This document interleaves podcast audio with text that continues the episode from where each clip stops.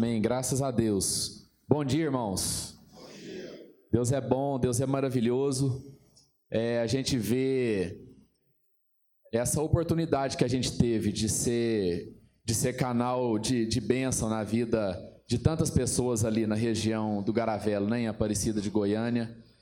É, é nessas horas assim que a gente se sente redimido, né? A gente percebe a misericórdia de Deus fluindo através da vida de tanta gente, tantas pessoas têm se empenhado ali.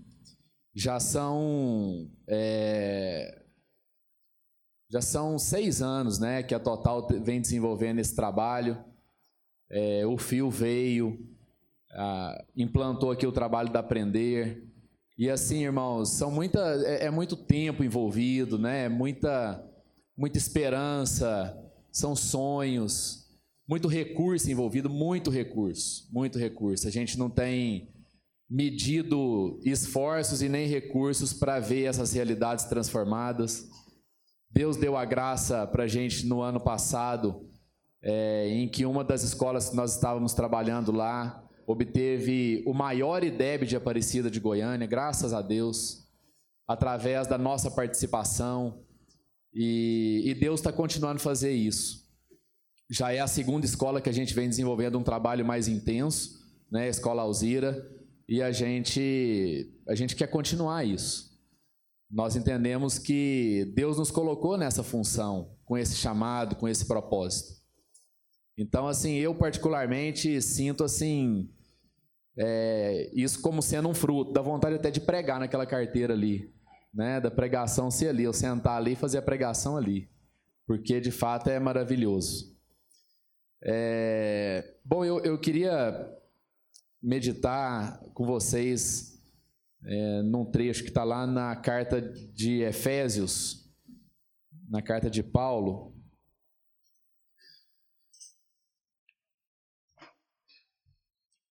no livro de Efésios, capítulo 4.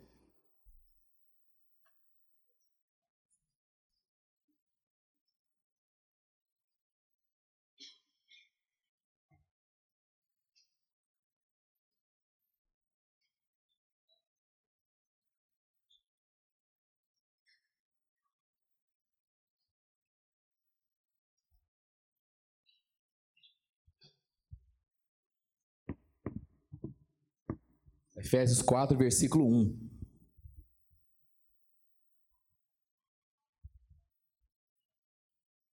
Diz assim: Rogo-vos, pois, eu, o prisioneiro no Senhor, que andeis de modo digno da vocação a que fostes chamados, com toda a humildade e mansidão, com longanimidade, suportando-vos uns aos outros em amor esforçando-vos diligentemente por preservar a unidade do Espírito no vínculo da paz. Até o verso 3. É, amados, a gente queria falar um pouquinho sobre esse chamado que, que Paulo faz aqui à igreja de Éfeso e que é o nosso chamado.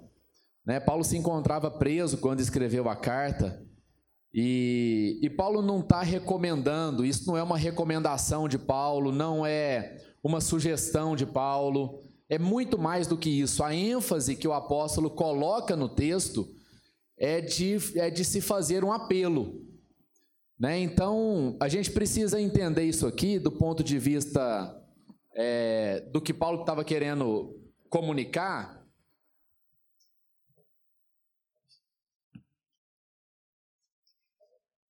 de que era algo extremamente importante, extremamente relevante. É, talvez um, algo que, que seja uma, um desdobramento de um mandamento.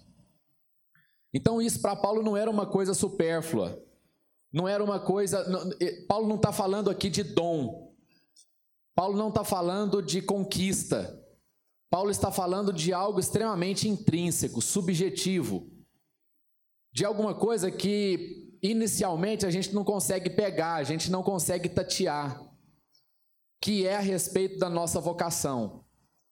Né? A nossa vocação não é a nossa profissão, não é o que a gente exerce profissionalmente, A nossa vocação não tem a ver com remuneração, não tem a ver com dinheiro, não tem a ver com coisas.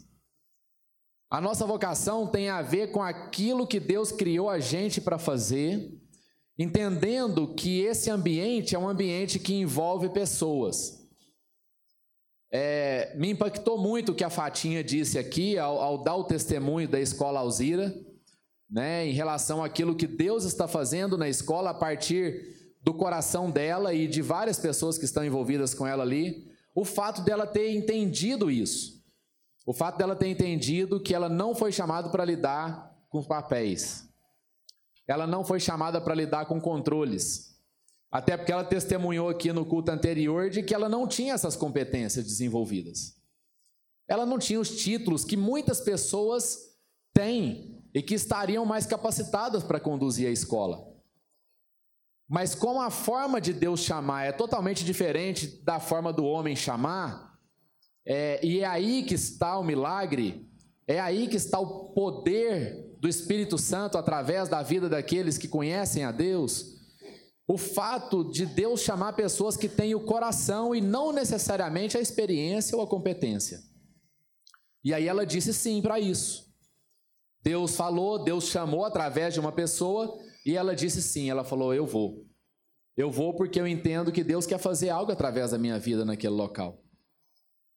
Então, amados, isso, esse testemunho serve para que a gente não tenha medo, para que Deus possa cada dia mais encorajar a nossa vida a ir a lugares, a, a se relacionar com pessoas, é, a, a, a exercer um tipo de trabalho que não necessariamente tem a ver com a nossa capacitação ou nosso grau de experiência. Foi assim que Deus escolheu Davi. Quando Samuel chegou na casa de Jessé, logo Samuel bateu o olho no mais forte e falou: "Esse cara que vai ser o rei de Israel. Esse cara que vai suceder Saul". E Deus falou: "Samuel, não tem nada disso. Porque o homem olha a aparência, mas eu olho o quê? O coração. Eu olho o coração das pessoas. Então eu louvo a Deus pelo testemunho dado aqui nessa manhã. É isso que a gente crê, é isso que a gente quer viver. E, e, esse texto fala exatamente disso, do desenvolvimento da nossa vocação, de como nós podemos desenvolver a nossa vocação de acordo com o que Deus chamou a gente para fazer, e não de acordo com aquilo que eu acho que tem que ser. Em Hebreus, no capítulo 4, a, a Bíblia diz que a palavra de Deus é viva e eficaz, e ela é eficaz a ponto de separar juntas e medulas, a ponto de separar o que é da alma e o que é do espírito, para que não haja confusão no nosso coração. Então, amados, nós precisamos conhecer a palavra de Deus, nós precisamos meditar na palavra de Deus, que é o nosso alimento que é o que mantém o Espírito de Deus aceso na nossa vida. E é onde eu não tenho nenhum tipo de confusão. As convicções na minha vida vão crescer na medida em que nós nos submetemos àquilo que Deus diz através da Sua palavra. E não apenas aquilo que as pessoas dizem para nós ou aquilo que nós gostaríamos de ver como realidade. Isso fala muito das vontades, das necessidades, daquilo que a gente quer. Mas a palavra de Deus diz a respeito do que Deus quer. E graças a Deus, Deus não tem compromisso com o que a gente quer. Deus tem compromisso com o que Ele quer para nós. Amém? E Deus quer fazer esse resgate, Deus quer nos redimir nessa, nessa relação que a gente precisa ter e, e, e precisamos ter uma relação saudável com a nossa vocação. E a vocação está intrinsecamente ligada ao trabalho aquilo que a gente desenvolve, aquilo que antes está invisível dentro do nosso coração, e a gente começa a desenvolver um trabalho com coisas, com pessoas, e aquilo começa a tomar forma. É como se fosse um artista pintando um quadro. Então ele pega a tela totalmente em branco, e inicialmente o que que existe? Existe uma tela, existe os pincéis, as tintas, e existe o que está dentro da cabeça dele. Isso ainda está invisível, isso está subjetivo. E o artista começa então a pintar. Ele começa a desenhar, ele faz os contornos, depois ele vem sendo um pouco mais preciso nesses contornos, ele trabalha ali com a, com a, com a variação da sombra, e ele vai dando tonalidades diferentes, a coisa vai tomando forma daquilo que antes estava apenas aonde? Dentro do coração dele, dentro da cabeça dele. Assim é a nossa vocação. Existe algo dentro de nós para ser expresso através da vontade de Deus. E para que a gente possa entender isso de uma maneira saudável, nós precisamos saber, amados, que Deus redimiu a nossa relação com o nosso trabalho.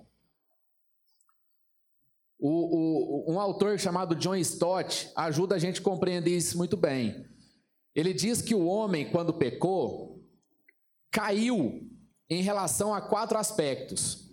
O homem caiu em relação a Deus. Então, quando Adão e Eva foi lá e eles comeram o fruto que foi proposto para eles comerem, o homem e a mulher caíram em relação a Deus, caíram em relação a si mesmos, caíram em relação ao próximo e caíram em relação ao meio ambiente, à natureza. Ou seja, o homem deixou de ter a percepção espiritual daquilo que antes ele tinha. O pecado trouxe maldição sobre a vida do homem e da mulher em relação a esses quatro aspectos. O homem não ouvia mais a Deus. O homem não conseguia estabelecer um relacionamento com Deus de maneira que ele revelasse as virtudes de Deus, os propósitos de Deus, aquilo que Deus tinha para repartir. E aí, quando Jesus vem, essas quatro realidades são redimidas na nossa vida. Então, através do sacrifício e da ressurreição de Cristo, Deus colocou à disposição da nossa vida a redenção com Ele mesmo. Então, o homem, através do sacrifício de Cristo, acessa a reconciliação com Deus, acessa a reconciliação com o próximo, acessa a reconciliação consigo mesmo e acessa a reconciliação com o meio ambiente que o envolve, com a natureza, com, com as coisas segundo as, as quais ele usufrui. Parte da, da consequência que a gente vive em termos de degradação do ambiente, aquecimento global, é consequência disso, é consequência daquilo que, aí, que o homem ainda não conseguiu compreender. Que, que Cristo Jesus trouxe uma mensagem de reconciliação com a natureza. Então é parte do cristão, sim, o cuidado com a natureza, o cuidado com aquilo que Deus fez. Então a gente percebe que o homem vai se relacionando segundo essas propostas de redenção nessas áreas. Mas existe algo ainda, parece que, que, que, a gente ainda não consegue captar e receber da parte de Deus essa mesma redenção, que é a relação com o nosso trabalho é a relação com aquilo que a gente exerce. Porque Deus amaldiçoou o homem e o trabalho quando Adão e Eva pecaram. Deus falou: Olha, Adão, a partir de agora você vai comer do seu suor. A terra é maldita por, por sua causa. Por conta do pecado de vocês, a terra vai ser considerada maldita. E você, a, a, a terra vai dar abrolhos, cardos, e você vai comer do suor do seu rosto. Você vai sofrer para poder ganhar o seu pão. Então, na realidade do pecado, o trabalho é visto como um elemento de sacrifício, de sofrimento, de agonia, de penúria. Talvez isso justifique a dificuldade que a gente tem da segunda-feira. Talvez isso justifique o baixo astral que a gente às vezes tem no domingo de noite antes de ir para a cama. Porque muitas vezes nós estamos ainda com um conceito de um trabalho que foi condenado por Deus.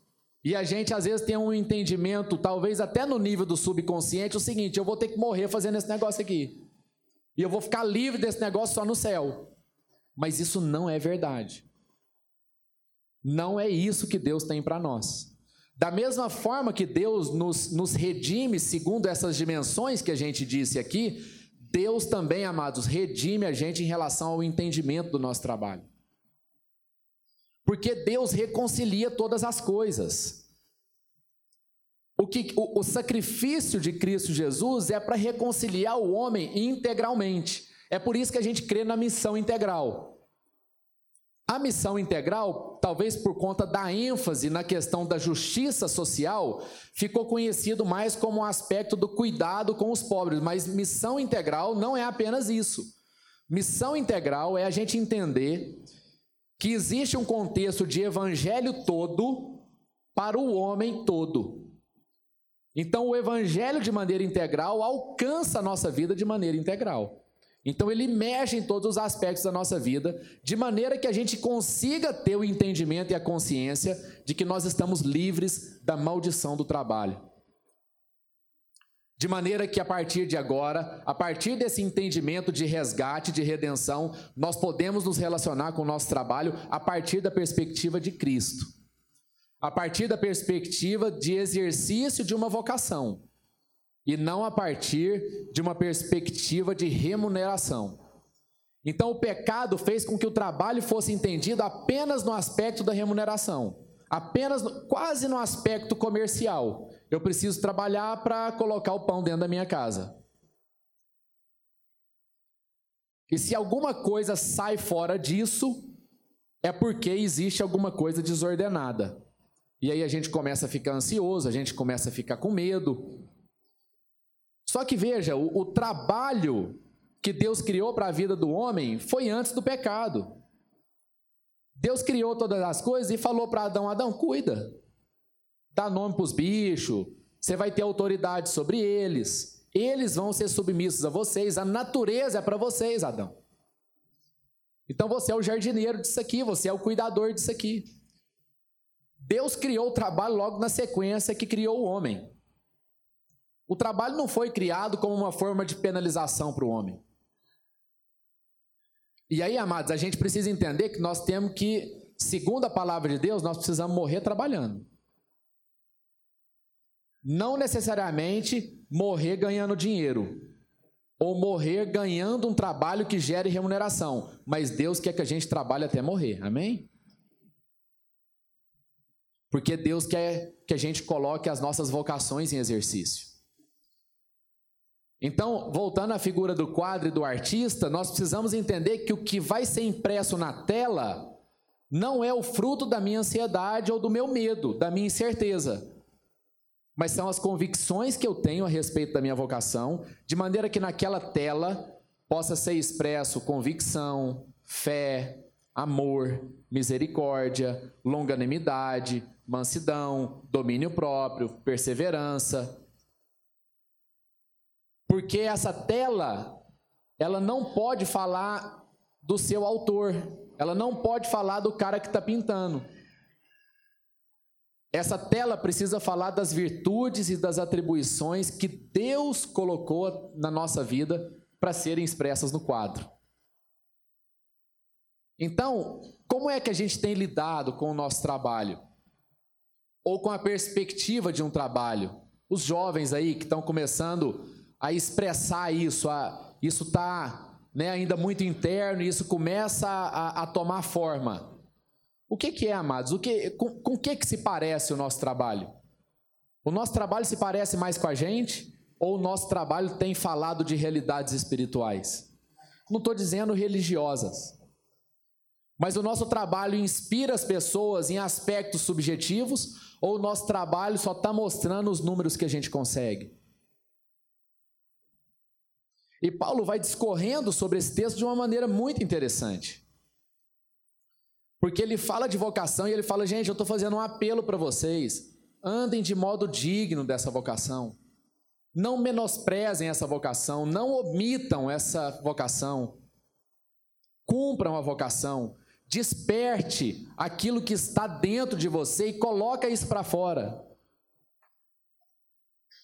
E aí Paulo começa a falar sobre isso, e no versículo 2 ele diz: com toda a humildade, com toda mansidão, com toda longanimidade, suportando-vos uns aos outros em amor, esforçando-vos diligentemente por preservar a unidade do espírito no vínculo da paz. Então percebam que Paulo não está falando no aspecto individual.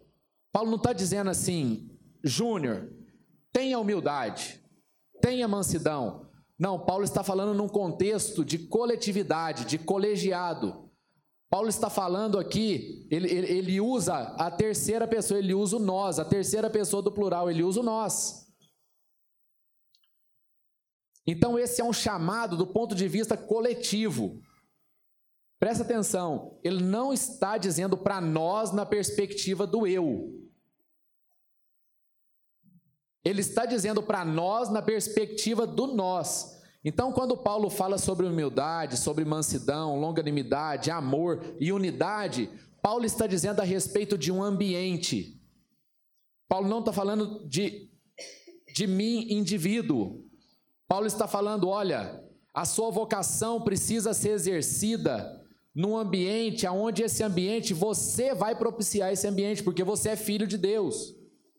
Você tem essas virtudes. Então você precisa criar o ambiente de humildade, de mansidão, de longanimidade, de amor e de unidade. Então o trabalho na perspectiva divina, na perspectiva espiritual, amados, precisa ser exercido nesse ambiente. Então não é uma humildade minha, não.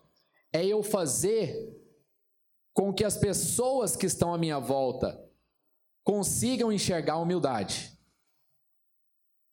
Então não, não é apenas eu ser humilde, mas é eu ser inspirador de humildade. É entender que a humildade precisa ultrapassar a minha vida, precisa alcançar outras pessoas.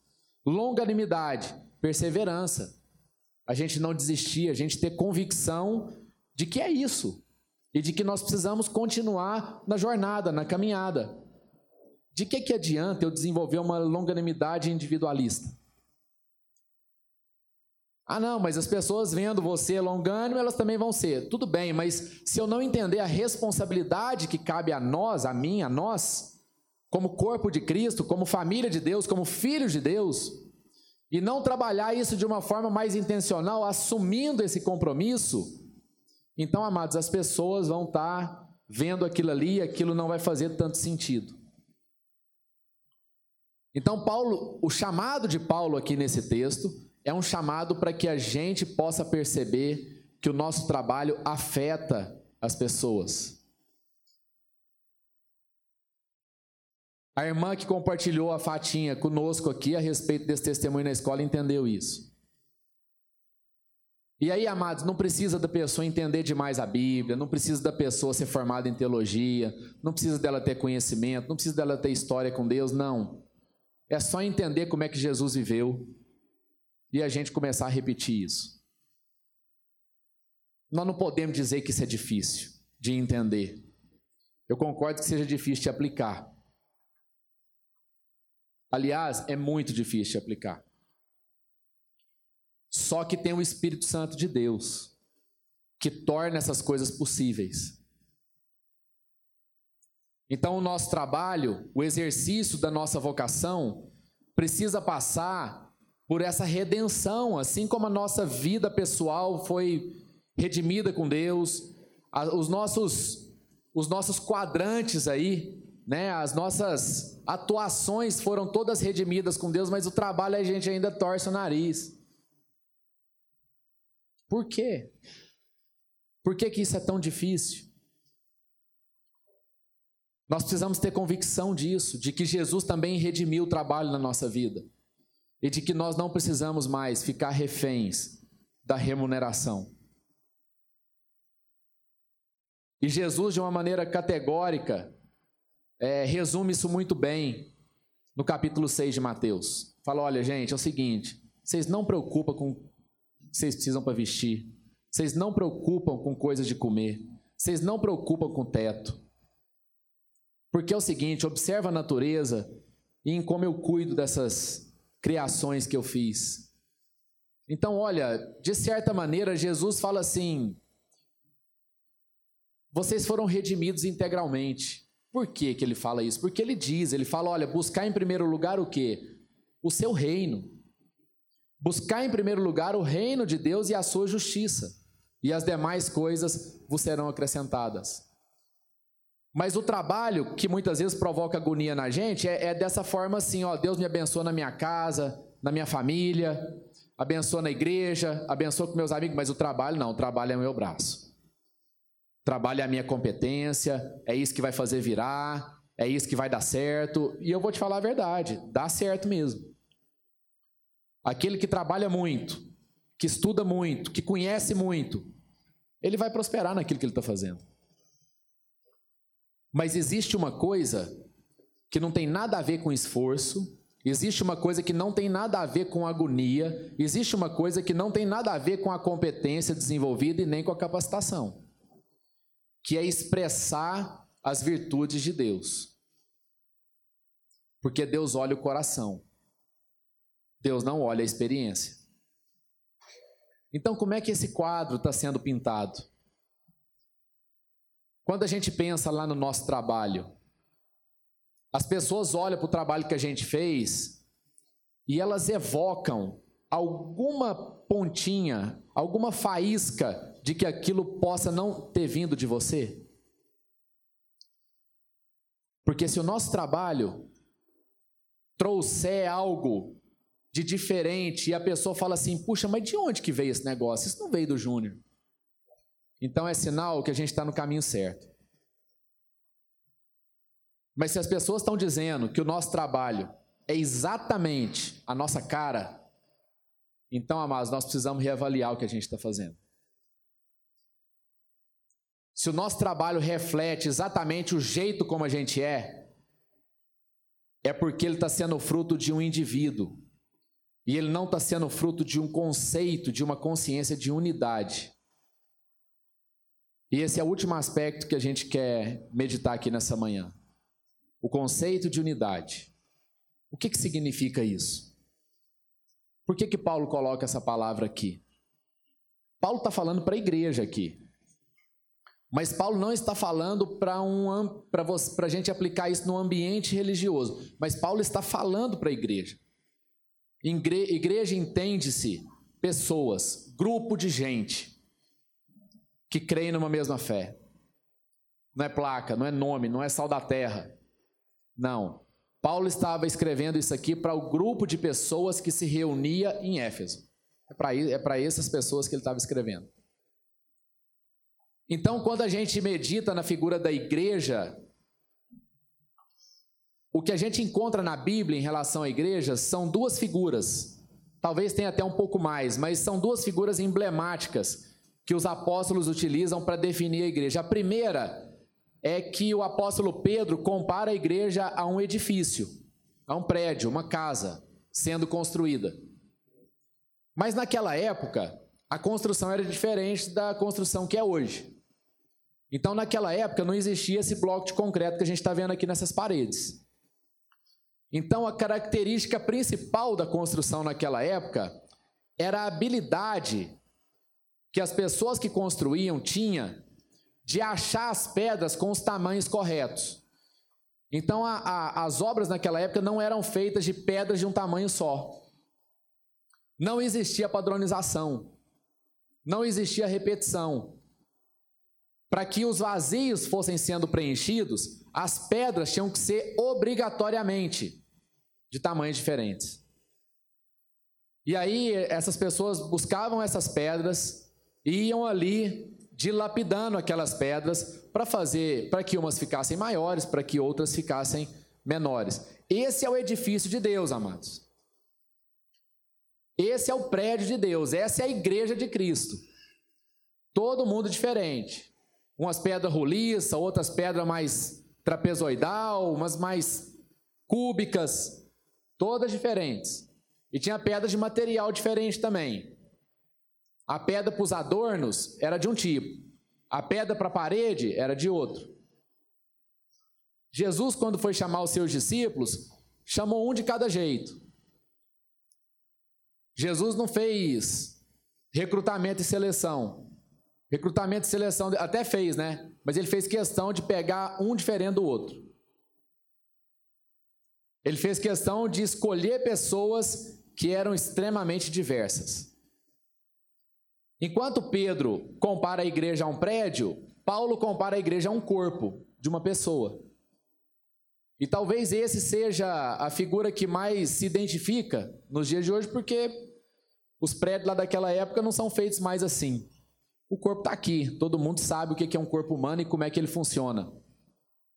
Né? A diversidade que existe nos seus membros e mais, a complexidade de funcionamento do corpo humano. Sistema circulatório, sistema digestivo, sistema respiratório, um monte de coisa, atividade cerebral. É uma coisa maluca e a medicina está descobrindo isso até hoje. A medicina ainda não chegou ao pleno conhecimento de como é o funcionamento do corpo humano. Então, Paulo faz essa comparação, e, de novo, não é uma comparação institucional, é uma comparação de pessoas, é uma comparação de relações que foram estabelecidas. E aí, nesse contexto, o conceito de unidade começa a ficar mais claro para nós. De que a nossa vocação precisa ser exercida num ambiente de unidade, que é um ambiente extremamente diverso. É um ambiente onde pessoas diferentes compõem o mesmo corpo. E o homem tem muita dificuldade de lidar com isso. O ser humano tem extrema dificuldade de lidar com a diferença. Se deixar por nossa conta, o que a gente quer é uniformizar tudo. Para quê, amados? Para que a gente tenha menos trabalho. Para que a gente não precise gastar tanto tempo com as pessoas. Para que a gente não precise ficar administrando rilia, coisa complexa, difícil, discussão, intriga. O que, que a gente faz? a gente vai lá e começa a escolher as pessoas que parecem com quem? Com a gente. Com a gente. E aí, presta atenção. E aí a gente começa, a gente seleciona essa equipe. E essa equipe tem a nossa cara, tem a minha cara. E aí, amados, o que é o fruto do meu trabalho? O que, que vai ficar naquele quadro lá? A minha cara. O meu estilo. O meu jeito. Isso não é uma tradução da família, isso é a tradução do chefe. Isso é a tradução do patrão. O que aquele quadro comunica é o seguinte: teve uma pessoa que fez. Isso não foi feito por mais mãos. Isso foi feito por um. Os outros ajudaram, mas não foram protagonistas. E aí a gente começa a tolir o protagonismo dos outros.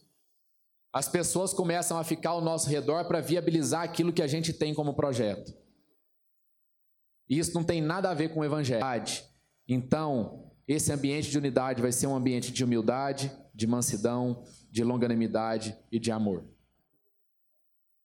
É nesse ambiente que a gente pratica, que a gente expressa, que a gente coloca para todo mundo ver as virtudes de quem, amados? De Deus.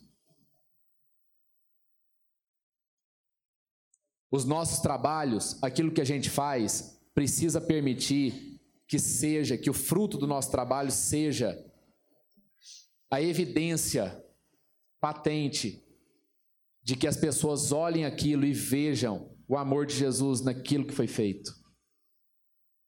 E não adianta, amados, a gente dizer assim: nossa, mas eu trabalho numa área que não tem nada a ver com isso.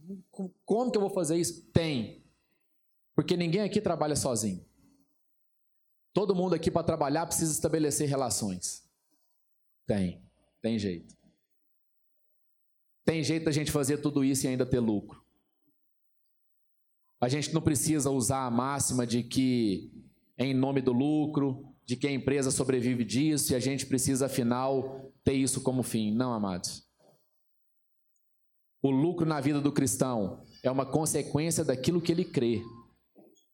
É a consequência de um serviço bem prestado, é a consequência de um cliente bem atendido, com dignidade, com honra, com educação. É a consequência da gente tratar bem as pessoas que trabalham conosco,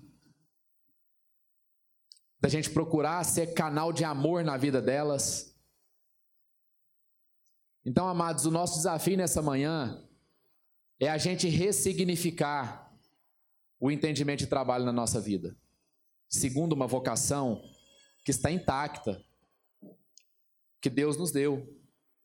Deus colocou na vida de cada um de nós aqui. E aí, nós vamos usar isso para nos viabilizar ou nós vamos usar isso para que a glória de Deus seja conhecida na terra? Então, esse ambiente de unidade é um ambiente diverso, é um ambiente trabalhoso, é um ambiente difícil de se estar, mas é o melhor. É o melhor ambiente.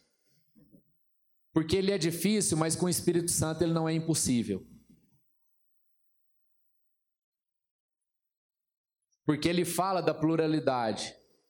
Ele fala de alguém que entendeu o corpo como um todo e não apenas a parte. É entender que a mão trabalha para o corpo ser harmônico. Quando a gente fala assim, não, eu vou dar o melhor de mim. Muito comum, né? A gente dizer isso no trabalho para alguém. Você pode ter certeza. Eu não sei qual vai ser o resultado, mas eu vou dar o melhor de mim. O que, que a gente está querendo dizer com isso? Como é que a gente está ficando conhecido no nosso trabalho? Seja em que lugar você estiver exercendo esse trabalho.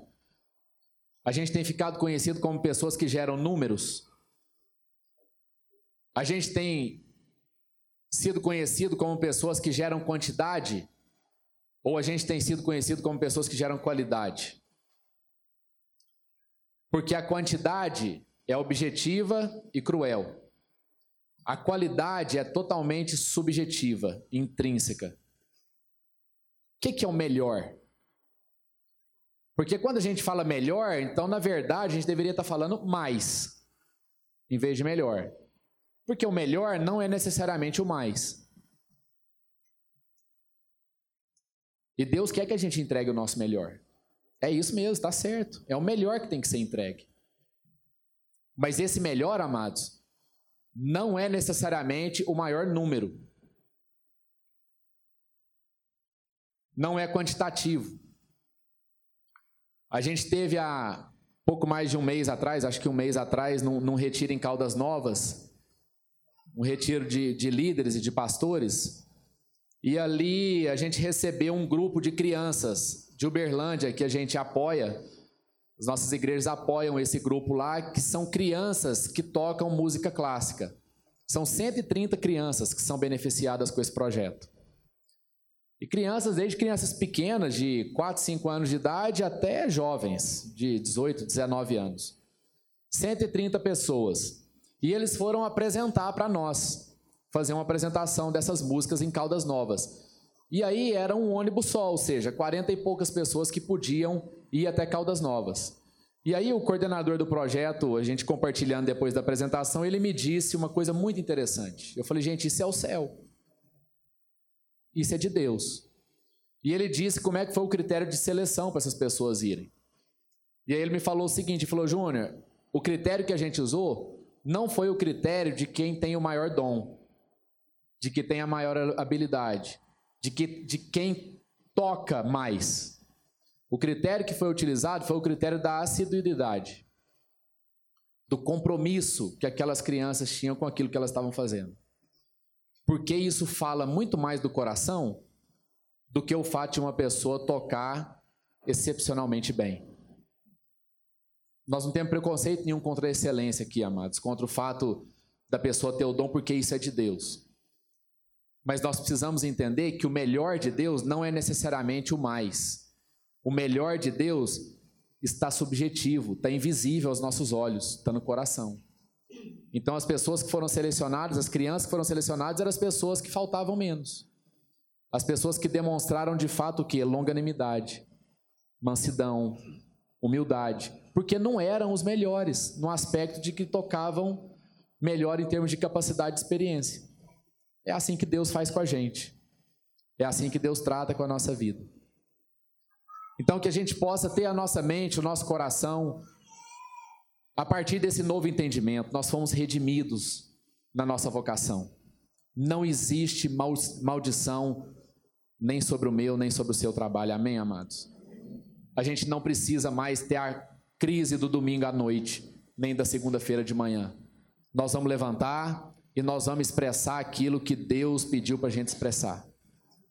Nós vamos levantar, nós vamos continuar pintando esse quadro, mas esse quadro vai ser pintado na perspectiva do entendimento de Deus. Deus, eu quero desenhar coisas que falem do Senhor aqui. Eu quero gerar esse ambiente de humildade, de mansidão, de amor.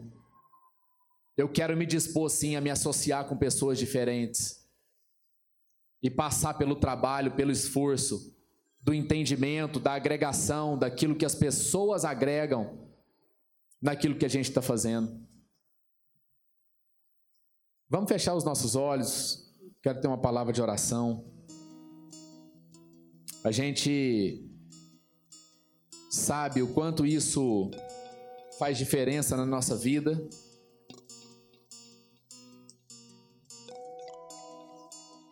O poder transformador que essa palavra que Paulo escreveu tem. E a nossa oração é para que a gente não negocie essas coisas. Para que o trabalho deixe de ser motivado pela remuneração e passe a ser motivado pelo exercício da vocação, das virtudes, daquilo que Deus entregou para cada um aqui. Existe um tesouro no coração de cada um de nós. E Deus nos chamou isso, nos chamou para expressar todas essas coisas num ambiente de diversidade, de unidade. Sozinho a gente vai mais rápido, mas com alguém a gente vai mais longe. Senhor, nós queremos submeter o nosso coração, Pai que o Senhor sonde. Que o Senhor sonde o mais profundo do nosso coração, da nossa vida. Nós queremos declarar, Deus, que o Senhor está livre para redimir o nosso trabalho. Para restaurar, Deus, a nossa relação com aquilo que a gente faz, com a nossa atividade produtiva nós não queremos olhar isso do ponto de vista, Deus, da condenação, do peso, do fardo, da penúria.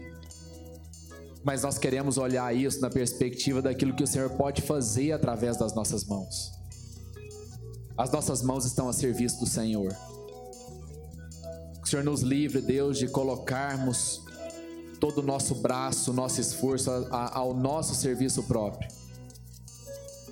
Mas a tua palavra diz que o fardo do Senhor é leve e o jugo do Senhor é suave. E nós queremos provar disso.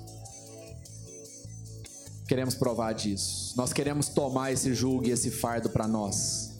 Um jugo suave, leve. Que o Senhor restaure, Deus, os cansados aqui nesse lugar, nessa manhã, em nome de Jesus. Que o Senhor renove, Deus, as forças.